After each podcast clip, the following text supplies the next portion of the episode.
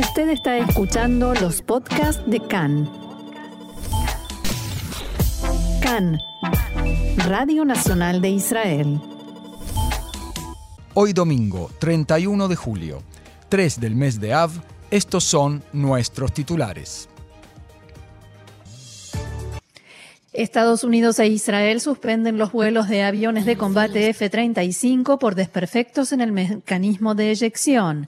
El primer ministro Yair Lapid habló sobre la violencia contra las mujeres a raíz del caso de proxenetismo forzado de soldadas en la cárcel Gilboa. Optimismo en Israel y el Líbano mientras avanzan las negociaciones por la demarcación de la frontera marítima. Muy bien, vamos ya mismo eh, al desarrollo de la información. El primer ministro Yair Lapid dijo que la violencia contra las mujeres es una mancha sobre el país y que no puede continuar. En la apertura de la reunión de gabinete de hoy, Lapid dijo que nuestro rol como sociedad y nuestro deber como gobierno es erradicar el fenómeno.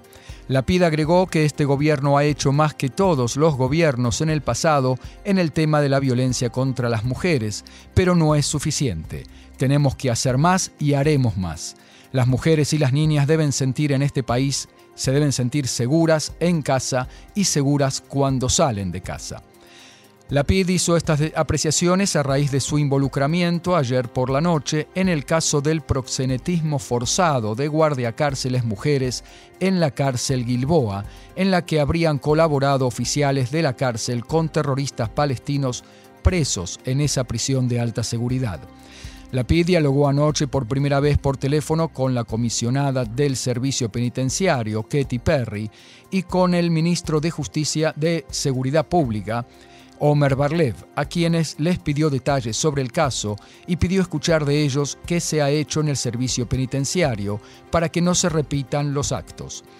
El eh, diálogo telefónico se produjo luego de que el tribunal autorizara la publicación de que, a raíz de nueva información obtenida sobre el caso y la reapertura del expediente, se investiga la sospecha de que un preso de alta seguridad perpetró delitos sexuales graves contra una soldada que servía como guardiacárcel en la prisión Gilboa hace varios años. La soldada, que se hace llamar con el seudónimo Ilá, inició una campaña de financiación masiva para apoyarla en su lucha. Abro comillas, fui violada por un terrorista preso de alta seguridad, escribió. Mi vida se convirtió en un infierno, intentan callarme. Según ella, mis comandantes me entregaron a ese terrorista y se aseguraron de que me quede sola con ella en contra de las reglas más claras, palabras de Ilai. Hay que decir también que se trata de un caso que involucra a varias soldadas y guardiacárceles mujeres más. Así es, en otro orden, la PID dijo en la reunión de gabinete que el costo de vida es una plaga nacional abro comillas, si juntamos las manos, el gobierno y la ciudadanía, bajaremos el costo de vida. Todo aquel que crea que tiene el monopolio sobre ciertos productos se equivoca. Por 15 años no se ha hecho nada para reducir el costo de vida, pero este gobierno es diferente. La gasolina será rebajada esta medianoche en un shekel y medio por litro. Hemos iniciado la reforma en el área de la importación y estamos decididos a continuarla con toda la fuerza, palabras del primer ministro Yair Lapid. El gobierno aprobó acelerar la implementación del proyecto Shara y Arden, una zona industrial compartida por Israel y Jordania. El primer ministro Yair Lapid dijo hoy que, 28 años después de la firma del acuerdo de paz, estamos llevando las relaciones de buena vecindad entre los dos países un paso más adelante. Según el primer ministro, los detalles finales del proyecto se acordaron la semana pasada durante su visita a Amán en sus conversaciones con el rey Abdala. El primer ministro señaló que también se crearán emprendimientos conjuntos de comercio, tecnología e industria local. Asimismo, dijo que la zona industrial conjunta, que estará ubicada en la frontera, permitirá que los emprendedores y empresarios israelíes y jordanos tengan vías de comunicación directas. Cambiamos de tema y como anunciábamos en titulares, la Fuerza Aérea interrumpió los entrenamientos con los aviones de combate F-35 debido a las sospechas de un desperfecto en el mecanismo de eyección de la butaca del piloto. Tzal anunció que todos los aviones serán revisados en profundidad en los próximos días. Cada avión que se halle en perfecto estado será devuelto de inmediato a servicio. Si se da la necesidad de utilizar aviones con fines operativos, ello se hará solo mediante autorización del, del comandante de la Fuerza Aérea, Tomer Bar. En un comunicado difundido anoche por Tzal, Bar señaló que los exámenes se realizarán de manera estricta y exhaustiva para que la flota vuelva a su plena competencia mientras se mantiene un alto nivel de seguridad. La decisión fue tomada a raíz de que la Fuerza Aérea Norteamericana había suspendido previamente todo vuelo de los F-35, considerado hoy en día el mejor avión de combate del mundo. La empresa fabricante de los aviones, Lockheed Martin, comunicó que está asistiendo en la revisación del mecanismo de eyección para garantizar el funcionamiento seguro y eficiente de todos sus aviones por todo el mundo. Israel recibió hasta el momento 33 aviones modelo F-35A. Las negociaciones con Líbano por el trazado de la frontera marítima. Con vistas a la llegada a Israel del mediador norteamericano Amos Hochstein a sus, y a sus encuentros previstos en el Líbano, fuentes cercanas a las negociaciones expresaron optimismo y dijeron que la propuesta hecha por Israel es seria.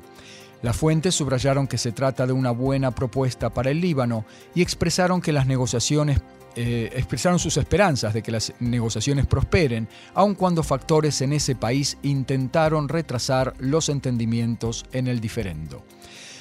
el ministro de Relaciones Exteriores libanés, Abdallah Bou Habib, declaró este fin de semana que nunca hubo tanto optimismo como ahora respecto de la posibilidad de llegar a un acuerdo con Israel para delinear la frontera marítima compartida de los dos países bajo la mediación de Estados Unidos. Israel dice que el yacimiento de gas en el Mediterráneo Oriental, descubierto hace una década a unos 80 kilómetros de la costa de Haifa, es parte de su zona económica exclusiva. El Líbano, sin embargo, sostiene que el campo se encuentra dentro de aguas en disputa. En las negociaciones, las autoridades libanesas exigieron inicialmente 860 kilómetros cuadrados de territorio en la zona en disputa, pero las conversaciones entraron en un punto muerto el año pasado cuando Beirut amplió su reclamo en la zona en unos 1.400 kilómetros cuadrados para incluir parte de la plataforma israelí Karish. Ahora en Israel se preparan para la posibilidad de que se reanuden las conversaciones directas con el Líbano con mediación de la ONU y de Estados Unidos.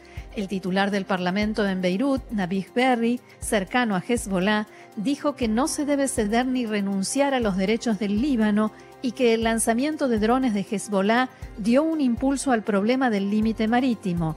Berry agregó que obtendremos toda el área del campo, del campo Cana, no nada.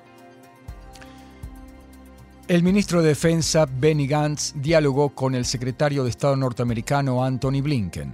Ambos ministros dialogaron acerca de las influencias regionales de la última visita del presidente Joe Biden a Israel y Arabia Saudita y sobre el proceso de intensificación de la cooperación de defensa en la región, conducido por Estados Unidos. También trataron acerca de la continuación de la presión sobre Irán y las negociaciones por el acuerdo nuclear. En su diálogo, Blinken elevó el tema de la muerte trágica de la periodista de Al Jazeera, palestina con, ciudadanía norteamericana, Shirin Abu Akleh, en Jenin, y en la necesidad de asumir la responsabilidad por el incidente. El ministro de Defensa Gantz indicó que Tzahal sigue trabajando para culminar una amplia investigación sobre el incidente en el que murió la periodista y una vez obtenidos los resultados, Israel compartirá los hallazgos con Estados Unidos. En el comunicado dado a conocer por la Secretaría de Estado en Washington, Blinken expresó que la administración estadounidense cree que tanto los palestinos como los israelíes merecen una idéntica medida de seguridad, libertad y democracia. Y la autoridad palestina anunció este fin de semana que reanuda su iniciativa diplomática para lograr ser miembro pleno de pleno derecho de la ONU. Recordemos que en 2012 la Asamblea General de Naciones Unidas aprobó elevar su estatus al de Estado observador no miembro.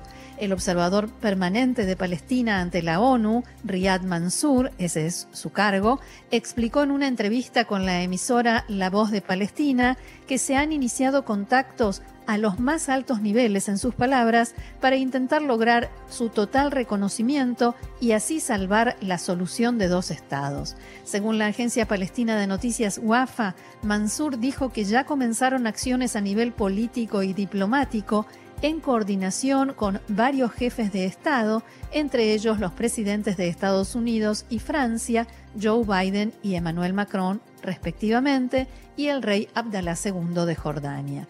Riyad Mansour explicó que el objetivo es, abro comillas, que Palestina no siga siendo rehén de las acciones de la ocupación israelí y aseguró que es muy importante que la comunidad internacional asuma sus responsabilidades a la hora de dar protección al pueblo palestino y preservar la solución de dos estados ante las políticas de apartheid impulsadas por Israel, palabras de Riyad Mansour.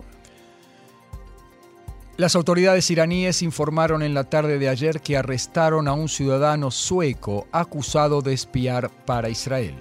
La televisión estatal reprodujo un comunicado del Ministerio de Inteligencia, según el cual, abro comillas, el sospechoso entró en el país hace unos meses tras la detención de otro espía europeo y estaba en contacto dentro de Irán con los otros sospechosos europeos y no europeos e incluso había viajado a Israel. Según este informe, llegó a Irán para obtener información sobre la detención de otro agente europeo. Recordemos que el, mes que el jueves pasado, Teherán anunció la detención de cinco personas supuestamente pertenecientes a una red vinculada al Mossad, apenas unos días después de que asegurara haber desarticulado un grupo presuntamente integrado por espías israelíes. La noticia nos lleva ahora a la política israelí y las elecciones, el diputado Benny Begin de Tikva Hadashah anunció al líder de su partido, Guidon Sar, su retiro de la vida política. El más veterano, y esto en edad, ¿no? De los diputados actuales de la Knesset, de 79 años de edad, le comunicó a Sar que no se postulará para la próxima Knesset. Según eh, Begin, la razón es su edad. Saar le agradeció a Begin por aceptar su convocatoria en víspera de las próximas elecciones, de sumarse a las filas de Tikva Hadashah y también por su entrega y profesionalidad en el trabajo parlamentario, en, la Knesset y sus comisiones. Begin anunció que seguirá siendo miembro de Tikva Hadashah y formará parte en la campaña electoral, de la campaña electoral en el marco del nuevo frente Cajol Lavan a Tikva Hadashah. Begin, hijo de Menachem Begin, el ex primer ministro y fundador de la milicia clandestina Etzel y del partido Likud, sirvió como diputado en la Knesset 19 años y en el pasado se desempeñó como ministro de Ciencia y como ministro sin cartera en el gobierno de Netanyahu, al que ha criticado duramente durante los últimos años. La Knesset número 20 entre 2015 y 2017 fue la más tormentosa para Benny Begin. Se opuso varias veces a, varias leyes propuestas por su propio partido, entonces el Likud, e incluso se abstuvo en la votación por la ley básica Israel, Estado-Nación del pueblo judío, argumentando que, abro comillas, echa por tierra el principio de igualdad y de Estado de los judíos. Luego de otros conflictos con el gobierno y con el Likud, se unió en 2021 a Tikva Hadashah y obtuvo el sexto lugar en esa lista electoral. El primer ministro Yair Lapid se refirió al anuncio de Begin en su cuenta de Twitter, donde escribió: Beni, la Knesset pierde hoy un servidor público de primer nivel, un hombre de valores, apasionado y trabajador incansable, que ha mantenido siempre una cultura de debate, de respeto y de unión, aun con aquellos que no coinciden con él. Estoy seguro que continuará usted sirviendo a la gente y aportando a la sociedad israelí, incluso fuera de la cancha política. Mucha suerte, querido amigo. Y la titular de Arrua Hatzionit, Ayelet Shaked, dijo en diálogo con Khan que quien habla de un gobierno de unidad nacional sin Benjamin Netanyahu está lanzando arenas a los ojos del arena a los ojos de la gente, en sus palabras, porque Netanyahu es quien encabeza el partido Likud. Shaked agregó que los gobiernos estrechos no funcionan y que Israel merece estabilidad luego de cinco vueltas electorales. A la pregunta de cuál es para ella el gobierno amplio ideal, Jaquet dijo que lo ideal es un gobierno del Likud, Cajol Labán y otras fuerzas políticas del bloque de la derecha que dé expresión a amplios sectores de la sociedad. En diálogo con Khan, el aún diputado Benny Begin dijo que la líder de Arrua Hatzionit, Ayelet Shaked, transferirá votos de personas autodenominadas como de derecha a Benjamin Netanyahu y sus amigos con todos sus planes y complots para dañar la democracia, según sus palabras. Es tan transparente, subrayó Begin, quien enfatizó que la amenaza a la independencia del sistema judicial si el Likud liderado por Netanyahu vuelve al gobierno es seria y real. Y nosotros seguimos con más información. Fútbol ahora. El equipo Paris Saint-Germain, incluyendo a Messi, a Neymar a, eh, y entre otros, eh, el equipo del, y el equipo del Nantes, todos ellos aterrizaron el viernes en Israel y hoy se enfrentarán en el estadio Bloomfield en Tel Aviv con, eh, en, la, en la final de la Supercopa francesa. Las estrellas del PSG se hospedaron en el Hilton de Tel Aviv. Numerosos hinchas israelíes se reunieron en la explanada de entrada al Hotel Hilton para ver a las estrellas. También la hinchada oficial del Paris Saint-Germain en Israel se organizó para ver el evento y para intentar obtener una foto o una firma de las más grandes estrellas del fútbol mundial. En el lugar estaban apostados más de 20 hombres de seguridad. Es muy importante indicar que entre las estrellas del Paris Saint-Germain que se encuentran en Israel no se cuenta Kylian Mbappé, debido a que cumple una sanción disciplinaria. Es ya una tradición de la Supercopa francesa jugar la final fuera de Francia y es la segunda vez consecutiva que se juega en Israel. El partido tendrá lugar hoy a las 21 en el Estadio Bloomfield. La venta de entrada ya terminó, pero será transmitido por el Arutza Sport, el canal del deporte, y se transmitirá también a 140 países en todo el mundo.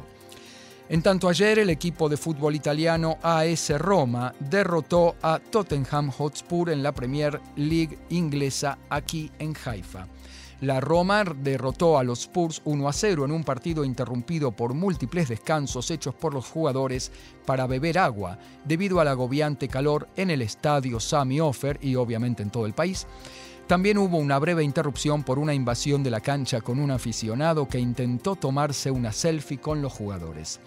Recordemos que el entrenador José Mourinho, que dirige actualmente la Roma, se enfrentaba al equipo británico que lo despidió el año pasado. Roger Ibáñez anotó de cabeza para el equipo italiano a los 29 minutos de juego, a pesar de que Tottenham lideró el juego durante la mayor parte del tiempo. Alrededor de 24.000 aficionados asistieron a este partido, un amistoso de pretemporada. Los dos equipos están tradicionalmente asociados con su base de seguidores y fanáticos judíos. Antes del partido, el equipo de Roma se tomó un descanso de su entrenamiento para visitar el Muro de los Lamentos en Jerusalén y varias de sus estrellas se tomaron el tiempo para orar y colocar una nota en el lugar sagrado.